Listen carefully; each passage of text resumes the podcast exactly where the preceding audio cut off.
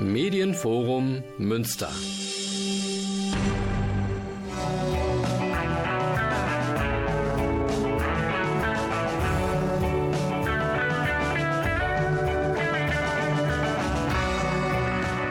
Radio Fluchtpunkt, das Magazin der GGUA Flüchtlingshilfe.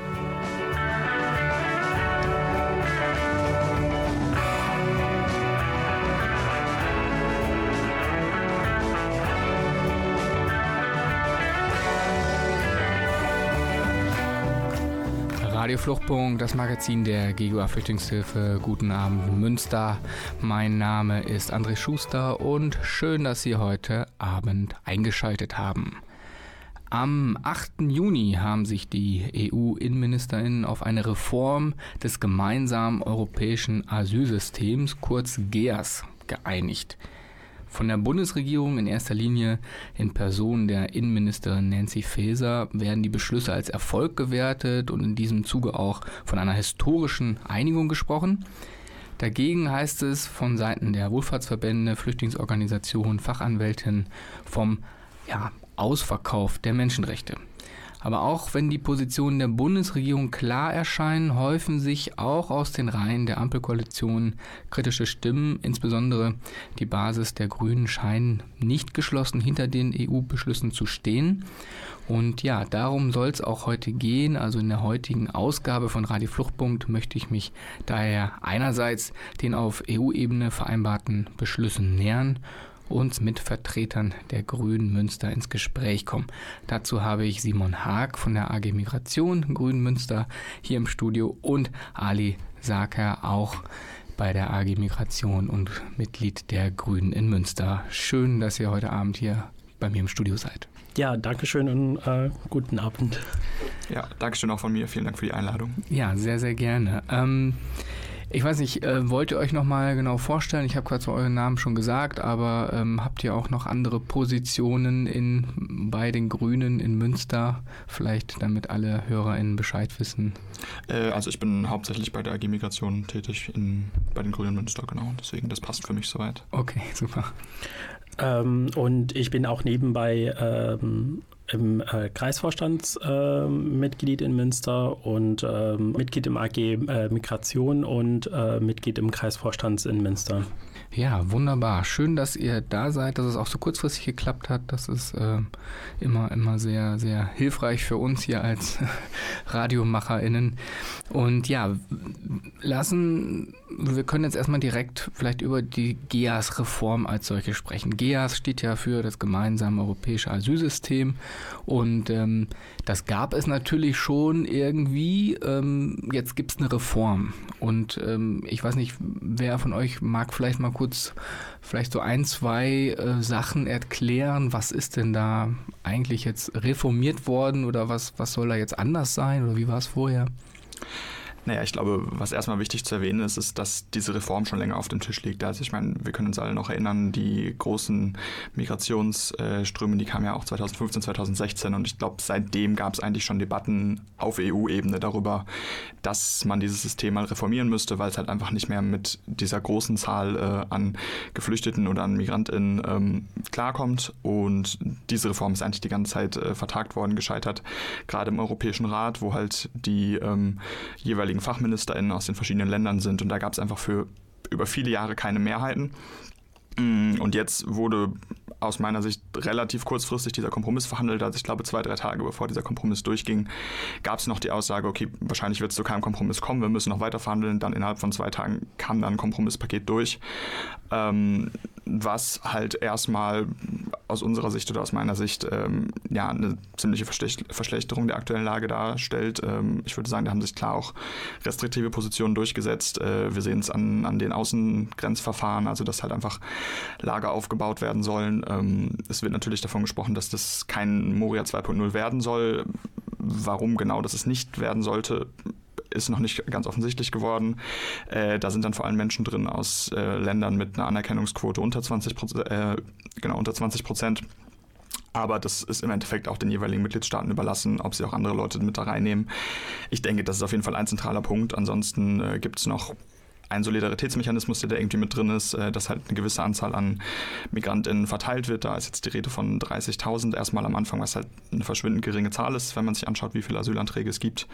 Ähm, und auch da ist ja im Endeffekt ein großer Fokus auf Freiwilligkeit, äh, wo wir auch in letzter Zeit ja schon oft und leider gemerkt haben, dass das nicht funktioniert. Also auch mit den kleineren Resettlement-Programmen, die es bis jetzt ja gab, wo es glaube ich um 8.000 Menschen ging, auch das hat nicht funktioniert. Ähm, warum es jetzt auf einmal mit 30.000 funktionieren sollte, auf freiwilliger Basis ist mir noch nicht ganz klar. Ja, es ist auch interessant, weil ähm, ja häufig von einer Stärkung der Solidarität gesprochen wird. Und ähm, wie du schon richtig gesagt hast, es sind irgendwie 30.000 als, als Zahl genannt. Wir haben es immerhin bekommen, 500 irgendwie äh, an, angemessen zu verteilen. Ähm, also da sehe ich auch auf jeden Fall ähm, große Defizite. Vielleicht noch mal kurz zu diesen Grenzlagern, weil das ist ja das, was auch an ähm, am meisten so durch die Medien ging. Ähm, habt ihr eine Idee, wie das eigentlich laufen soll? Also wo ist jetzt vielleicht der Unterschied ähm, zu vorher? Also ähm, also ich glaube, das Gefühl ist bei vielen Menschen, dass ähm, wenn sie gehört haben, was Frau Feser gesagt hat und zum Beispiel was äh, Erik, ähm, ein Mitglied der äh, Europäischen Parlament gesagt hat, dass es zwei unterschiedliche ähm, Einigungen gab. Ähm, also Frau Feser spricht von einem großen Erfolg, eine große Erleichterung, eine große Hilfe für, äh, für die Geflüchtete, die ähm, von, äh, die durch die Außengrenzen der EU kommen und äh, da soll meiner Meinung nach eine ähm, haftähnliche Lager ähm, ähm, gebaut werden, wo die Leute äh, da ihren Asylantrag stellen können. Ähm, da gibt es auch die Ausnahme, was äh, immer bestätigt wurde, besonders von Frau Faeser, dass äh, zum Beispiel für SyrerInnen, für Afghaner, da, die werden in diesen äh, Außengrenzenverfahren ähm, nicht äh, dabei sein. Die äh, können einfach direkt einen Asylantrag in, in Länder wie in Deutschland, Frankreich, Italien und so weiter. Da müssen sie nicht in Griechenland weiterbleiben.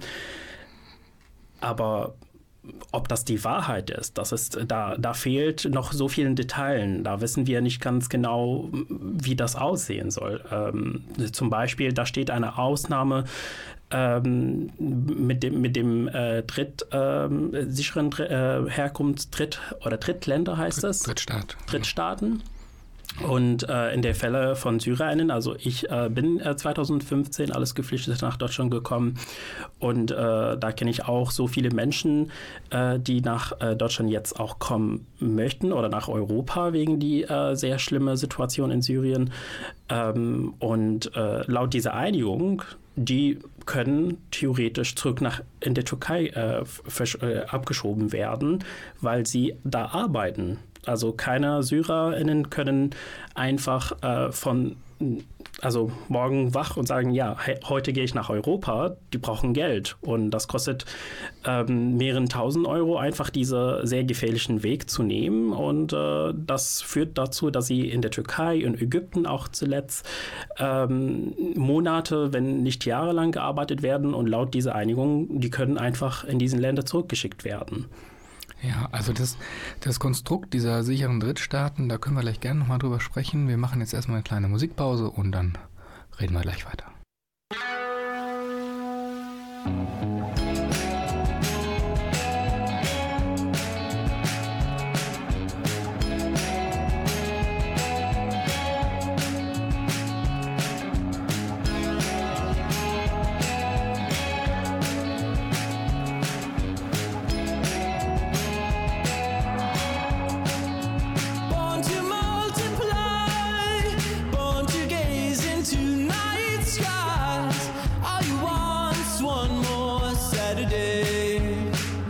Well, look here until then, they're gonna buy your lifetime.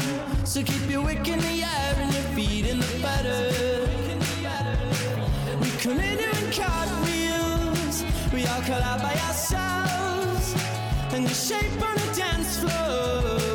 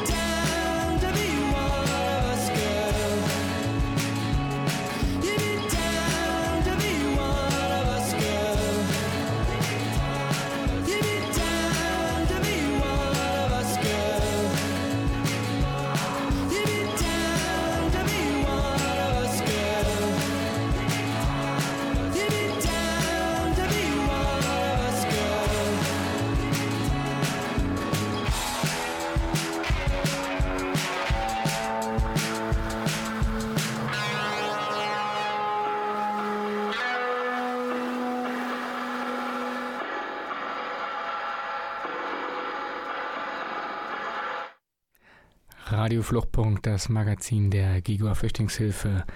Ja, mein Name ist André Schuster und ich spreche weiterhin mit Simon Haag und Ali Saka von den Grünen über ja, diese GEAS-Reform, die dort auf EU-Ebene ähm, ja, beschlossen wurde oder angekündigt wurde. Und wir waren stehen geblieben, nochmal kurz so die, die Rahmenbedingungen äh, zu zeichnen. Also es geht um Grenzlagerverfahren im Wesentlichen. Das ist eine Neuerung, die gab es so erstmal nicht. Das heißt, Geflüchtete sollen an, an den Außengrenzen im Grunde schon abgefangen werden und es sollen nur bestimmte Gruppen scheinbar irgendwie in die EU reingelassen werden. Und da hatte der, der Simon ja richtig gesagt, irgendwie mit einer Schutzquote ähm, über 20 Prozent, alle, alle darunter, ähm, die sollen dann in diesen Grenzlagern bleiben und eigentlich dann gar nicht erst in die EU einreisen. Äh, Das zweite, das hatte der Ali ja auch äh, schon angedeutet, gerade da waren wir stehen geblieben, dieses Konstrukt der sicheren Drittstaaten. Das heißt, es sollen Staaten als ja, sicher ähm, erklärt werden. Wir haben das aktuell schon ähm, in einer Sonderregelung mit der Türkei, mit dem berühmten EU-Türkei-Deal, wo ja auch gesagt wird, naja, die Türkei kriegt ganz viel Geld von der EU, damit sie eben ähm, ja, flüchtende Menschen wieder zurücknimmt, wenn sie versuchen, ähm, in Europa einzureisen. Das klappt natürlich äh, nicht immer. Das heißt, es kommen ja trotzdem Menschen, Gott sei Dank, äh, rein in Europa. Aber auch da haben wir schon so etwas, weil da auch eben gesagt wurde, die Türkei sei jetzt in der, der Konstruktion sicher. Und das soll ausgeweitet werden. Das heißt, es sollen noch mehrere Länder eben als sicher ja, betitelt werden, bezeichnet werden. Ähm, ja, vielleicht äh, wollt ihr dazu noch mal was sagen. Also kennt ihr Länder, die da jetzt schon mit auf der Liste stehen oder ähm, habt ihr eine Idee, wie das weitergehen soll? Ja, die nordafrikanischen Länder, also zum Beispiel in Tunesien äh, ist es jetzt äh, ein sicheres Herkunftsland, wo die Leute zurück äh, äh, abgeschoben werden könnten und ähm, was durch diese Regelung auch von den 20 Prozent, was gar nicht in Betrachtung ist, ist äh, gefährdete Minderheiten oder gefährdete Menschen wie äh, queere Geflüchtete, die Schutz brauchen, unabhängig jetzt von wie theoretisch sicher der Herkunftsland ist. Ähm, da sehen wir ganz klar in Tunesien. Ja, ich glaube, also das ist auch generell ein wichtiger Punkt, einfach, dass diese sicheren Drittstaaten auch einfach nochmal weiter beschränkt werden. Ne? Also, dass es einfach gewisse Einschränkungen gibt, die halt kein Problem sind. Also, was du gerade schon gesagt hast, bestimmte Minderheiten. Also das ist schon mal kein Problem. Also Staaten können auch dritte, äh, sichere Drittstaaten werden, wenn sie halt für gewisse Personengruppen nicht sicher sind. Genauso gibt es die Möglichkeit, nur Regionen von Staaten als sichere Drittstaaten zu deklarieren, als sagen, okay, gut, da ist zwar in manchen Bereichen das jetzt nicht sicher, der Bereich ist sicherer, sicher ist ein sicherer Drittstaat. Und ich denke, was noch eine weitere Aufweichung ist, ist ja auch äh, jetzt die Einigung, dass halt auch Staaten dafür die Genfer Flüchtlingskonvention nicht, nicht anerkannt haben müssen. Also die ja sonst eigentlich immer so ein sehr wichtiger Bestandteil ist äh, beim Thema Flüchtlingsschutz, dass halt Staaten sich an die Genfer Flüchtlingskonvention halten.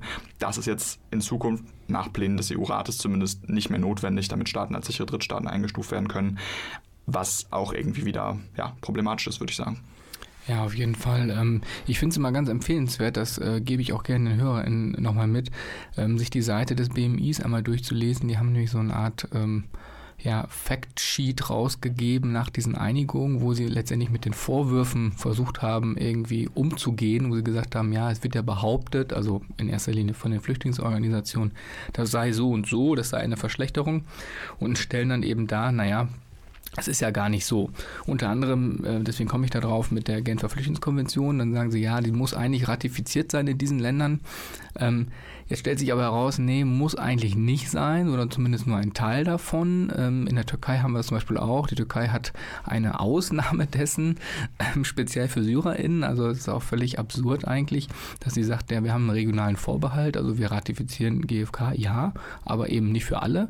Also das ist schon ein Problem. Und es stellt sich dann auch heraus, naja, es reicht auch, wenn es irgendwie menschenrechtsähnlichen Schutzstandard dort geben kann. Also das heißt eine, ein, ein Level unterhalb der GfK. Ja, wenn wir uns jetzt einmal die ganzen Diskussionen anschauen, ähm, ja, man nimmt ja auch den Medien so ein bisschen mit, äh, es brodelt irgendwie. Ähm, ist, wie gesagt, die einen sagen, es ist eine historische Einigung und ähm, es ist ganz toll, was da jetzt endlich beschlossen wurde. Ähm, und sicherlich ist es auch was Besonderes, dass die EU da irgendwie mal Fortschritte oder Rückschritte macht, aber dass sie sich irgendwie bewegt und verhält dazu. Aber es brodelt in der Basis und das meiste, was man so mitnehmen konnte, war dann irgendwie eher so in der grünen Basis. Also sicherlich gibt es auch kritische Stimmen bei der SPD. Die FDP klammer ich jetzt mal aus. Äh, weiß ich gar nicht, ob es da so viele kritische Stimmen dazu gibt. Aber ähm, gerade bei den Grünen, ähm, ja, wie, wie habt ihr das ähm, wahrgenommen?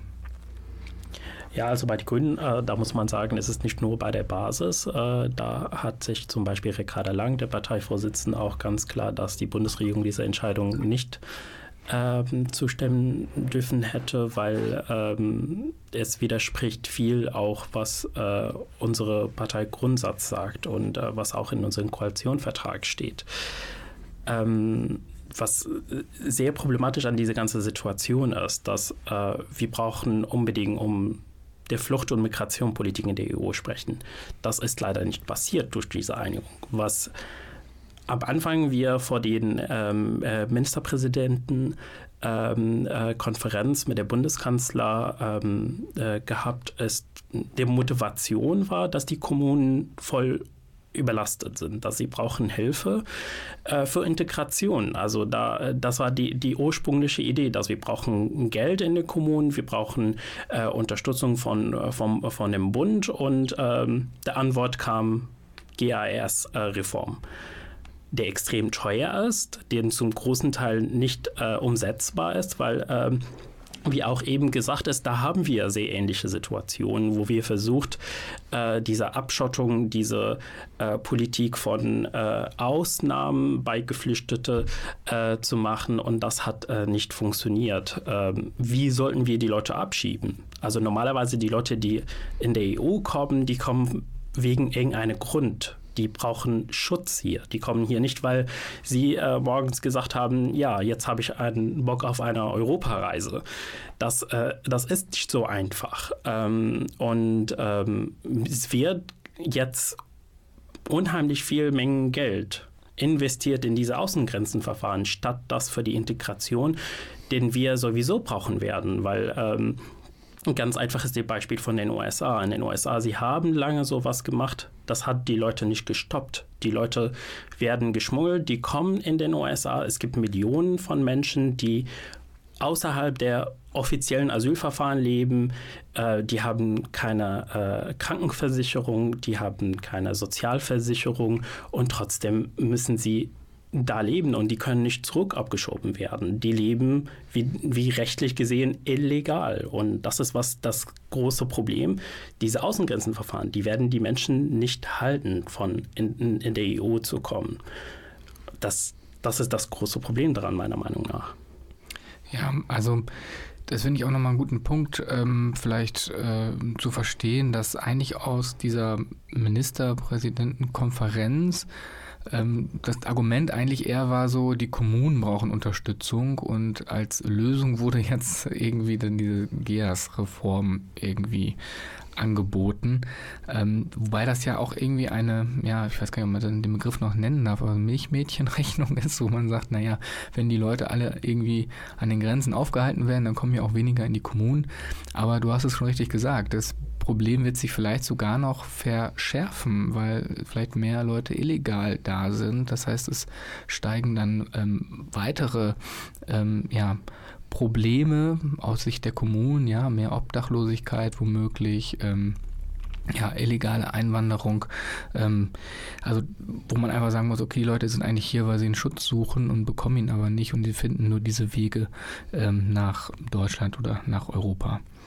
Ähm, ja, also die Position der Grünen ähm, ist eigentlich nicht vereinbar, hm, hatte, hatte Ali jetzt gesagt, äh, mit, mit den Reformen, die dort irgendwie beschlossen wurden.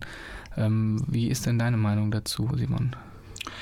Ja, also ich glaube, dass da erstmal eine große Unzufriedenheit äh, in der Basis, aber wie alles schon gesagt hat, auch nicht nur in der Basis ähm, war es, glaube ich, relativ offensichtlich. Also auch Ricarda Lang, auch äh, Katharina Dröge ähm, als Parteivorsitzende, also als Fraktionsvorsitzende sind beide direkt nach der Einigung rausgegangen und haben gesagt, ja, diese Entscheidung ist jetzt so gefallen, wir akzeptieren das, wir wurden da überstimmt, aber wir finden diese Entscheidung falsch und ich glaube, das gab es auch auf verschiedenen Ebenen.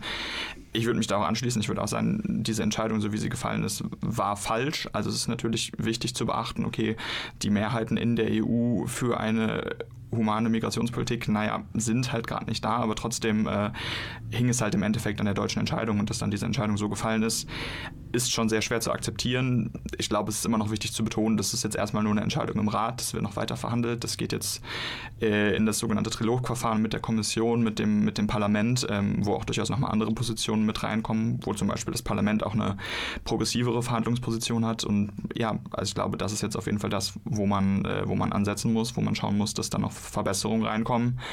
Ähm, und dann muss man am Ende auch als deutsche Bundesregierung nochmal schauen, ist das Ergebnis so zustimmungsfähig und aus meiner Sicht, wenn es da keine massiven Verbesserungen gibt, ist das Ergebnis so nicht zustimmungsfähig. Okay, das finde ich nochmal ein wichtiger Punkt. Und ähm, es gibt ja auch eine Bewegung ähm, bei den Grünen in Münster. Es gab einen Antrag, der sich nochmal ja, klar gegen eigentlich diese äh, Entscheidung ausgesprochen hat. Darüber würde ich gleich gerne sprechen, aber wir hören erst nochmal etwas Musik. just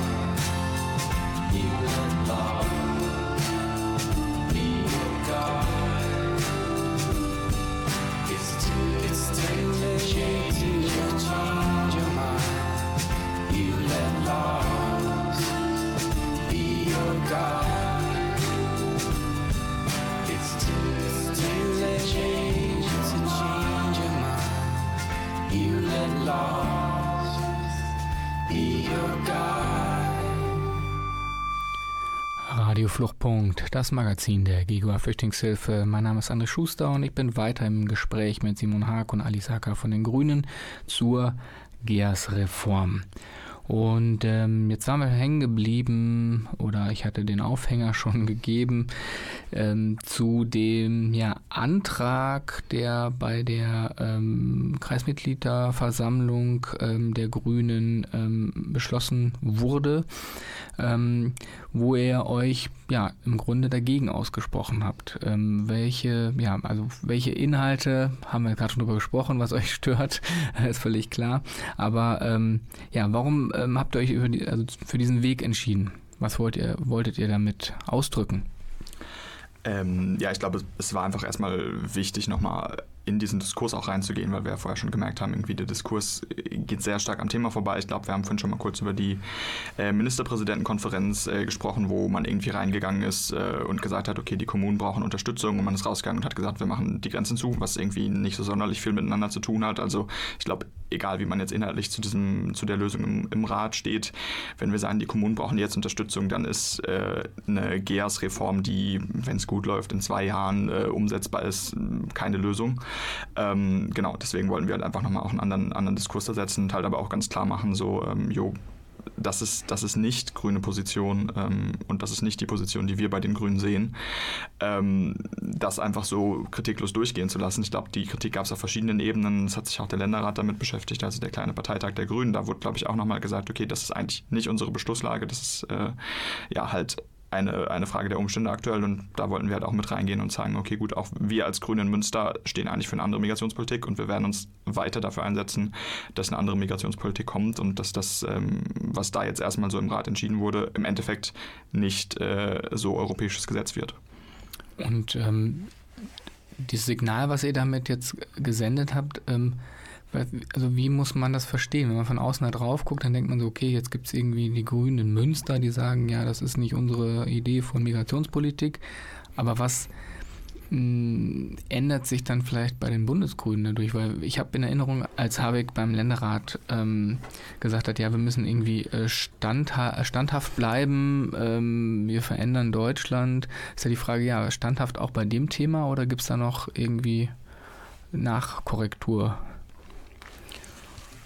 Ähm, ich glaube, also da, ähm, also möchte ich gerne auch gerne äh, sagen, was Annalena gesagt hat. Also für, für sie, sie hat gesagt genau das, für sie, es war 4, ähm, 51 Prozent äh, äh, vorteilhaft und äh, 49 Prozent nachteilhaft, diese Entscheidung. Und ähm, gerade für uns als Kreisverband, auch bei den anderen Städten, ähm, haben wir so viele äh, Diskussionen auch mit unseren Bundespolitikern geführt. Und äh, die klare Ansage war, wir brauchen Rückenwind von euch. Wir brauchen Rückenwind von der Basis, wir brauchen Rückenwind von der Zivilgesellschaft, wo viele der grüne äh, Basis äh, auch engagiert ist, damit sie besser verhandeln könnten äh, in den nächsten Monaten. Ähm, wir als Partei, das ist ganz klar. Wir, sind, wir schreiben ganz groß auf unsere Pfanne Menschenrechte äh, Partei, dass wir für, für sehr äh, Notrettung sind, nicht für Pushback, nicht für Weiterfinanzierung äh, von Frontex, solange das so bleibt. Ähm, und ähm, unsere Politiker, die brauchen auch dieser Rückenwind, die brauchen diese Bestätigung und das ist genau, was äh, damals äh, gedacht äh, wurde an unseren Kreismitgliederversammlungen. Wir haben das absichtlich vorgeschoben. Wir haben, wir wollten vor 11 Uhr dabei fertig sein, damit unsere ähm, Antrag genehmigt ist und direkt an unsere Delegation der Länderrat geschickt, um zu zeigen, dass äh, wir brauchen Änderungen, wir brauchen Anpassungen zu dieser Einigung und äh, so darf ich nicht weitergehen. Ähm, und äh, das war auch auf Wunsch von vielen unserer Bundespolitikern. Aber ähm, wenn du von, von Rückenwind sprichst, dann ist das ja gefühlt kein Rückenwind, oder verstehe ich das falsch? Für, für, für die Parteispitze ist es ja dann kein Rückenwind, wenn sich die Grünen Münster jetzt sagen, wir stehen da, sehen das anders. Naja, ich glaube, also was da wichtig zu betonen ist, ist, glaube ich, auch, dass auch die Parteispitze da jetzt keine ein, einheitliche Position hat, sondern dass auch bei uns intern diese Debatten natürlich laufen, äh, dass auch auf Bundesebene, wie Alice, glaube ich, auch schon gesagt hat, es auch verschiedene Menschen gibt, die im Bundestag sitzen, die im Parteivorstand sind, was auch immer, und die halt gesagt haben, wir hätten das oder sehen das auch als einen Fehler an. Und ich glaube auch einfach, dass wir da intern auch einfach uns äh, auf, auf diese Debatten, ja, dass wir darauf einwirken wollten, um halt zu zeigen, okay, gut, wir stehen hinter euch, wir stehen hinter den Leuten, die dagegen sind, damit halt auch intern innerhalb der Partei äh, klar wird, okay, eigentlich sind wir mehrheitlich dagegen und wenn es jetzt nochmal zu dieser Entscheidung kommt, entscheiden wir uns vielleicht anders, weil das ist das, was die Parteibasis will, das ist das, was die Mehrheit der Grünen will und ähm, genau, also ja, ich würde schon sagen, dass wir da zumindest versuchen, ein bisschen auf den Diskurs einzuwirken. Ich glaube, es bringt jetzt nichts irgendwie zu sagen, wir wollen da irgendwie konkret auf Menschen einwirken oder so. Ich glaube, es geht jetzt hier äh, nicht darum, wer hat wo was falsch gemacht, sondern es geht darum, ist das sachlich eine gute Entscheidung. Sachlich ist es aus unserer Sicht keine gute Entscheidung und deswegen würden wir natürlich versuchen, äh, das Gleichgewicht in so eine Richtung ähm, ja, zu verschieben, auch mit diesem Antrag, dass halt klar ist, okay, das ist für uns äh, nicht die Lösung und wir wollen da nochmal nachverhandeln und wir wollen, dass im Endeffekt ein anderes Ergebnis dabei rumkommt. Und ähm, was mich auch interessieren würde, und vielleicht ja auch den HörerInnen, ähm, wie, wie, sieht es eigentlich aus in, in anderen äh, Städten? Also wie haben sich da die, die äh, Grünen positioniert beispielsweise? Also gibt es ähnliche ähm, Anträge, ähnliche Positionen oder ist es auch 50-50 oder diverser? Ähm, also in NRW ähm, weiß schon Bescheid, dass bei äh, unterschiedliche Kreisverbände gab auch so ähnliche Anträge oder, oder Positionierung. Ähm, der Diskussion war immer, ähm, ist das ein Kompromiss? Haben wir irgendwie etwas erreicht durch, durch diese Einigung oder brauchten wir mehr äh, Verhandlungen, damit wir irgendeinen Gewinn kriegen können für die Geflüchtete, weil äh, das ist unser Ziel, die, die Menschen, die im Not ähm, äh, zu helfen. Und äh, natürlich, dass, ähm, dass die Ausnahme für Kinder, äh, auch für Familien nicht geschafft ist, das war schmerzhaft auch für vielen. Und deswegen, äh, das war in vielen anderen Kreisverbänden und Städten ganz klar, dass wir brauchen uns klar dagegen zu positionieren, nicht gegen unsere PolitikerInnen, weil das ist uns ganz klar, dass sie richtig viel Mühe, viel Zeit, viel äh, ähm, äh, Druck ausgeübt hatten, aber äh, am Ende des Tages die anderen europäischen Länder wollten es einfach nicht haben. Und ähm, bei der SPD, bei der Basis, da hört man immer, dass äh, die Basis unzufrieden damit ist, aber bei den Spitzenpolitikern, da kam gar nicht, da kam keine Kritik, da wurde nur alles ein Erfolg äh, verkauft, alles eine äh, guten Tag, also eine, ein erfolgreicher Tag für Europa und äh, das stimmt einfach halt nicht. Und ähm, die, ähm, die Ausnahme, die du gerade angesprochen hast, ähm, müsste man, glaube ich, nochmal erklären. Ähm, denn du habe ich es auch verstanden, dass die Grünen oder dass eigentlich auch die Position der Bundesregierung meines Erachtens ja auch so war, dass in diese Grenzlagerverfahren, über die wir ja schon gesprochen haben, eigentlich keine Kinder rein sollten. Das heißt auch keine begleiteten Kinder, unbegleitete Minderjährige sowieso nicht, aber auch eben Familien mit minderjährigen Kindern nicht. Und jetzt hat man sich dort eben überhaupt nicht durchsetzen können. Ähm, man wurde überstimmt und jetzt gibt es tatsächlich in diesen ähm, ja, Grenzverfahren, in diesen Lagern auch ähm, eben Kinder. Ähm, das vielleicht noch so als Ergänzung. Ja, ich würde sagen, wir sprechen gleich mal weiter, wie das Ganze ja überhaupt weitergehen soll und welche Perspektiven da noch auf uns zukommen.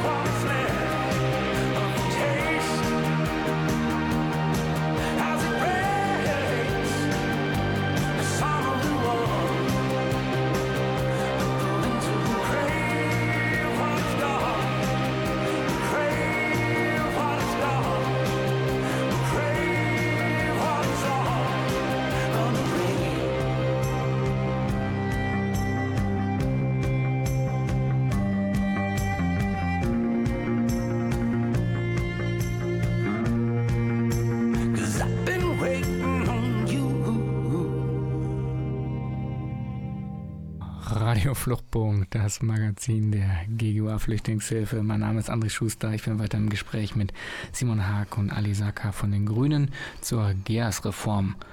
Und ja, wir haben gerade schon gehört, auch andere Städte haben sich dazu positioniert. Ähm, der Antrag, den ihr in, in Münster ähm, ähm, eingebracht habt, der wurde ja auch einstimmig beschlossen. Das heißt also auch nochmal ein ganz klares Signal. Da gab es eigentlich kaum oder keine Diskussion, was, was die Position angeht. Ähm, das ist ja auf jeden Fall für die Basis hier in Münster sehr erfreulich. Ähm, wenn wir ähm, jetzt nochmal drüber nachdenken, es geht jetzt um diese GEAS-Reform, ähm, Trialogverfahren haben wir schon gehört, das heißt, das sind ja erstmal nur Beschlüsse, die gemacht wurden. Jetzt sagen die Grünen, okay, äh, da muss nachgebessert werden. Ähm, da gibt es auf jeden Fall noch, noch äh, Verbesserungspotenzial. Man, man, hat sich mit bestimmten Positionen auch gar nicht durchsetzen können, auch äh, also deutsche Positionen. Ähm, in welchen Dimensionen sprechen wir eigentlich? Also ich habe jetzt, glaube ich, im Kopf, dass vor der äh, ähm, ähm, Parlamentswahl, der EU-Parlamentswahl soll da erstmal irgendwie auf jeden Fall das irgendwie in trockene Tüchern gefasst werden, aber dann ist es ja noch nicht so, dass dann direkt Grenzlager aus dem Boden gestampft werden. Habt ihr da eine Dimension, über die wir hier eigentlich sprechen? Ich würde sagen, also erstmal ist, glaube ich, auch so ein bisschen äh, fraglich, ob das überhaupt vor der Parlamentswahl machbar ist. Also die Parlamentswahl ist jetzt in einem guten Jahr, ich glaube am 9. Juni wird nächstes Jahr gewählt. Ähm, bis dahin muss es erstmal verhandelt werden. Das ist ein sehr umfangreiches Paket, äh, was, glaube ich, auch immer wieder betont wird. Da sind mehrere äh, Verordnungen, mehrere Gesetzestexte. Und die Positionen, also ich glaube, nochmal wichtig für den Kontext ist, glaube ich, es wird hauptsächlich verhandelt zwischen dem Parlament, das halt seine Verhandlungsposition geschaffen hat, und dem Rat, der seine Verhandlungsposition geschaffen hat. Und die Positionen weichen schon relativ stark voneinander ab. Also das kann man, glaube ich, schon sagen an verschiedenen Stellen. Da muss jetzt erstmal zu einer Einigung kommen. Ähm, und das ist halt die Frage, ob das überhaupt noch passiert vor der nächsten Parlamentswahl. Ähm, dadurch, dass jetzt als nächstes die spanische Ratspräsidentschaft das verhandeln wird, äh, da sind Wahlen. Das heißt, es ist so ein bisschen die Frage, wie viel Kapazitäten die da reinstecken. Also ich würde sagen, so klar, dass das vor der Parlamentswahl durchgeht, ist es noch nicht. Aber so oder so, ich denke, da reden wir jetzt eher so von einem Zeitraum von zwei bis drei Jahren frühestens, dass sowas auch umgesetzt wird. Also auch da in diesen Grenzen Verfahren sind ja auch nochmal Zeiträume festgelegt, jetzt in dem Ratsbeschluss, dass irgendwie das nach und nach hochgefahren wird. Also man fängt mit 30.000 Leuten an und dann sollen 60.000, 120.000 im dritten Jahr, die davon betroffen sind. Ähm, werden an, an Plätzen. Ähm, also das ist alles keine Lösung, habe ich ja vorhin schon mal gesagt, keine Lösung für aktuelle Herausforderungen, vor denen die Kommunen stehen, gerade in der Unterbringung. Ähm, das setzt an ganz anderen Stellen an und ja, das ist, glaube ich, so der, der Zeitraum, würde ich sagen. Ja, das finde ich auch nochmal ähm, wichtig zu erwähnen, weil viele ja befürchten, auch die Flüchtlingsorganisationen oder vielleicht für die wissen das natürlich, aber die, die vielleicht auch nicht so tief in der Materie drinstecken, dass sie jetzt auch Befürchtungen haben, dass das Asylgesetz oder die äh, asylrechtlichen Verfahren, die wir in Deutschland haben, sich jetzt irgendwie schlagartig dadurch ändern. Also das sehe ich zum Beispiel auch überhaupt erstmal nicht. Natürlich wird sich da was ändern müssen, ja, damit das eben auf das europäische System angepasst wird. Aber ähm, auch da reden wir sicherlich von ähm, ja, ein paar Jahren, bis da wirklich auch eine Änderung im Asylgesetz ähm, als maßgebliches Gesetz in dem Bereich ähm, was ändern wird. Ja, wir bewegen uns langsam ähm, zum Ende der Sendung hin. Ähm, gibt es noch Punkte, die ihr gerne loswerden wollt, ähm, die vielleicht nochmal klargestellt werden sollten, ähm, damit alle mit einem guten Gefühl hier nach Hause gehen können? Ähm, ja, also ich glaube, dass ähm, einer ähm, ein Vorteil äh, wurde gesagt, ist von dieser Einigung ist zum Beispiel, dass äh, unbegleitete Minderjährigen äh, werden ausgeschlossen von dieser Verfahren und dürfen direkt äh, in die EU kommen und äh, dann einen individuellen Asylantrag in den unterschiedlichen Staaten äh, stellen, was natürlich das Problem daran ist, dass ähm, so viele äh, Familien, weil sie im Not sind, werden sie ihre Minderjährigen unbegleitet schicken und äh, dadurch wird, wird mehr Menschen motiviert, Wege zu nehmen, die extrem gefährlich sind, die sonst ansonsten sie äh, nie machen würden.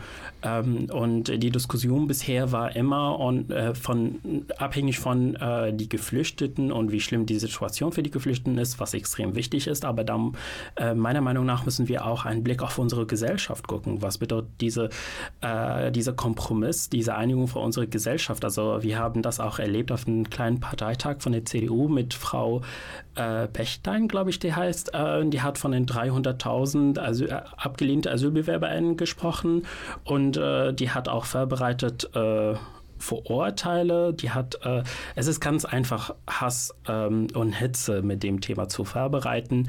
Da habe ich auch erlebt, wie ähm, äh, äh, PolitikerInnen of Color, also besonders Frauen of Color, wie unsere Ministerin äh, Aminata in Schleswig-Holstein, die ist Ministerin für Familie, Integration und Migration, ähm, die hat ähm, natürlich anders diskutiert in dem Thema. Die ist ja geflüchtet. Ich bin ja geflüchtet und ich bin auf der Kommunalebene äh, aktiv und da merke ich, wie problematisch diese Diskussion wird in, in unserem Alltag, wie ähm, Rassismus hochkocht äh, in der Gesellschaft und bei solchen Situationen wird der Gesellschaft weiter polarisiert und äh, der, der, soziale Frieden ist ein sehr wichtiger Aspekt bei diesen Diskussionen äh, auch zu betrachten. Ja, das ist ein super Schlusswort. Ich bedanke mich ganz, ganz herzlich an ähm, oder bei Simon Haag und Alisaka von den Grünen. Schön, dass ihr heute hier in der Sendung dabei wart und auch ein bisschen die Position der Grünen auch nochmal dargelegt hat. Nochmal einen ganz herzlichen Dank. Vielen Dank, dass Sie heute zugehört haben. Mein Name ist André Schuster und wenn Sie Kontakt aufnehmen wollen mit der GEGUA Flüchtlingshilfe, dann können Sie das per Telefon machen 0251 144 860 oder per Mail info@gua.de oder wenn Sie direkt eine Rückmeldung zu dieser Sendung haben, dann gerne radio@gua.de. Ansonsten machen Sie es gut, schalten Sie das nächste Mal wieder ein, bleiben Sie informiert.